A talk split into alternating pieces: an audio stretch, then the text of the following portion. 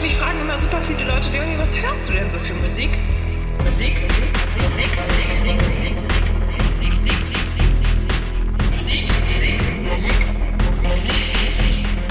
Musik, Musik. Für euch sind wahrscheinlich jetzt Tage oder Wochen vergangen oder ihr binscht den ganzen Quatsch hier. Für mich ist jetzt bloß eine Pipi-Pause und einen kurzen Kaffee machen dazwischen gewesen, zwischen der letzten Folge, die Bush war, also die ich aufgenommen habe, und die aktuelle Folge. Äh, zwar Tegan, aus, äh, Tegan and Sarah, das Album Heartthrob. Es ist halt für Deutsche ist das halt ein absoluter Killer, dieses, dieses, dieser Albumtitel. Aber naja, was soll's. Ähm, Heartthrob kam im Jahr 2013 raus und ich habe damals ähm, die Single weiß ich noch ganz genau, das wurde im, ach, in irgendwo, keine Ahnung mehr wo, jedenfalls angekündigt, dass Tegan und Sarah neue Single rausbringen werden demnächst und ich schon so geil, weil ich bin großer, großer Befürworter dieser Band und mag die schon ewig, ewig lange sehr gern. Und dann kam halt die erste Single Closer raus und ich dachte mir, what the flippin' fuck. Also, äh, das halt, es ist wahrscheinlich einer der, einer meiner Lieblings Pop-Songs. Ist einfach ein krasser, krasser, gut geschriebener Pop-Song, der tanzbar ist, der eine unglaublich geile Hook hat und äh, thematisch geht's im Prinzip nur, es ist keine tiefgehende weit Thematik in dem Song, sondern geht halt äh, closer und ein bisschen Schmusi hier und ein bisschen Liebe, lieb sein da. Mehr oder weniger geht es in dem Song nicht. Und ähm, aber letztendlich hat halt diesen äh, äh, macht diesen Song auch ein bisschen aus. Ich finde auch das ganze Album ist sehr äh, leicht und sehr äh, nicht leicht fertig, sondern wie sagt man? manchmal fehlen mir echt die Worte, aber es ist ein sehr leichtes Album. Es geht gut durch. Es sind wunderschöne äh, eingängige Pop-Songs natürlich von beiden geschrieben. Die beiden sind einfach schon seit, das ist wahrscheinlich, die beiden sind eins der größten Talente, die wir haben, was äh, im Indie-Bereich und im äh, Singer-Songwriter, Indie-Bereich sind sie eher, würde ich so ein bisschen Indie-Rock-Bereich. Und die beiden sind einfach raus, auch mit dem äh, nach, die haben einfach mit dem Album, ich glaube, dann ihre Vergangenheit hinter sich gelassen, diese äh, doch eher punkigere, einen punkigeren Ansatz der Song schreiben, sondern haben wir wirklich äh, sich gedacht, okay, wir machen jetzt mal ein bisschen, wir legen mal ein bisschen unsere Gitarren beiseite und äh, wenden uns mal ein bisschen mehr den Synthes zu und produzieren mal ein bisschen mehr am Computer wahrscheinlich und ein bisschen mehr am äh, äh, ja, mal so ein bisschen mal andere, sagen wir mal, Herangehensweise an das, als, die, als die Alben davor. Ähm, ich habe mir zuerst überlegt, ob ich äh, die So Jealous mache von dem, weil das ist wahrscheinlich mein, nicht mein, doch ist mein Lieblingsalbum von denen, weil es mir einfach retrospektiv am meisten bedeutet, weil ich sie über das Album kennengelernt habe. Wahrscheinlich, äh, ich könnte jetzt nicht, ich habe jetzt keine weitere Lust noch mehr zu googeln, aber äh, ich glaube, da war auch äh, auf der So Jealous war So 19 und äh, Walking with the Ghost drauf, was halt zeitlose Klassiker jeder Indie-Disco sind, wenn es wieder Indie-Discos gibt.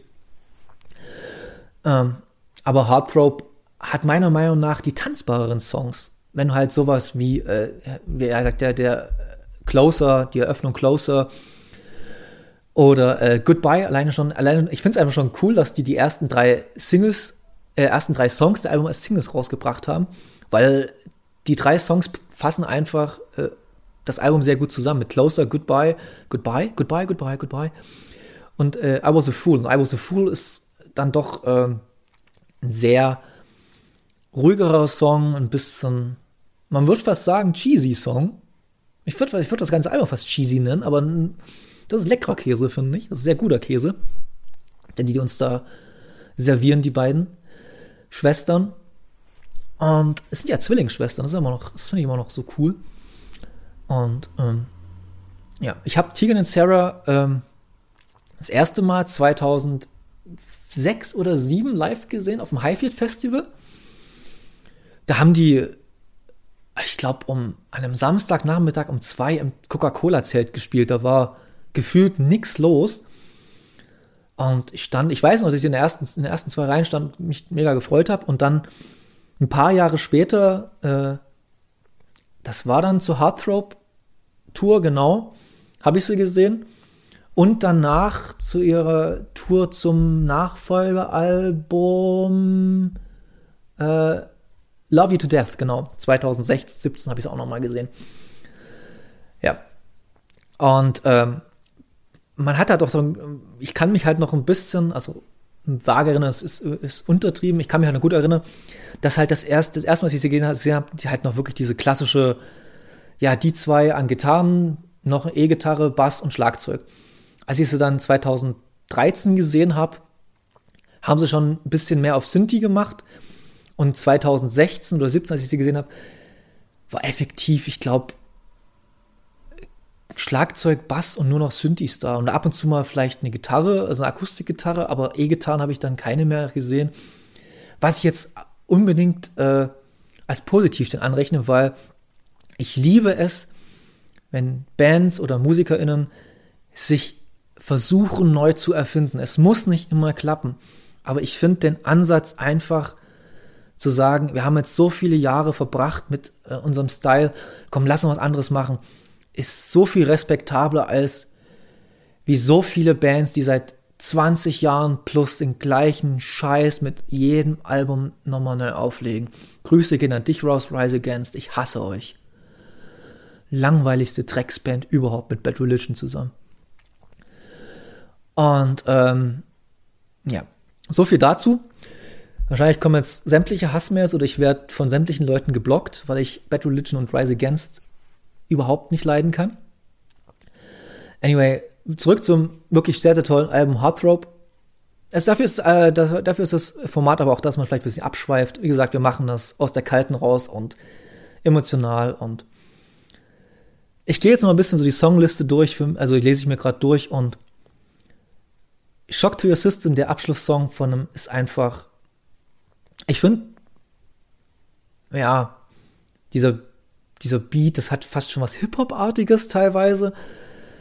Also es sind halt, jed, auf jeder Song ist halt so, äh, du könntest halt nicht, wenn du halt das Album nehmen würdest und dann zum Beispiel die, die So Jealous oder die äh, The Con, ja, The Con schon eher vielleicht, aber die So Jealous würdest du nie erwarten, dass es die gleiche Band ist, außer halt die, diese markanten Stimmen von den beiden.